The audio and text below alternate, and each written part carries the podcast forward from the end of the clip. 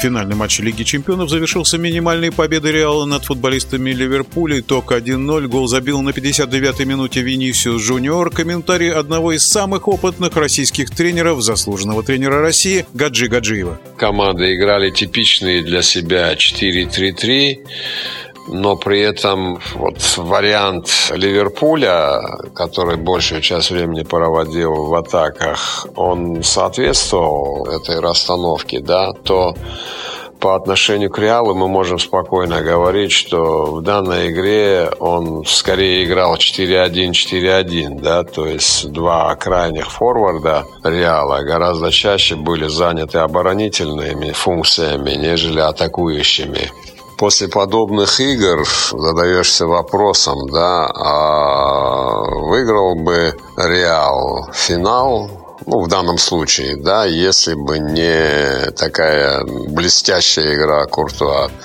Ливерпуль провел значительную часть времени на половине поля соперника в непосредственной близости от ворот Куртуа, создал достаточно моментов для того, чтобы забить хоть один гол. Но в то же время, возвращаясь э, к прошлым играм, когда были обыграны и Челси, и Ман-Сити, э, Юве. В тех играх ну, мы не раз э, могли бы задать примерно такой же вопрос, только относительно Карима Бензима, да, то есть не сыграй Карим там с Ман-Сити так блестяще, да, смог бы Реал выиграть ту игру, да, ну и другие предыдущие игры. Ну, это все говорит о том, что победа Реала, ну, она закономерна. Кстати, Тибо Куртуа признан лучшим игроком финала. В нашем эфире был заслуженный тренер России Гаджи Гаджиев.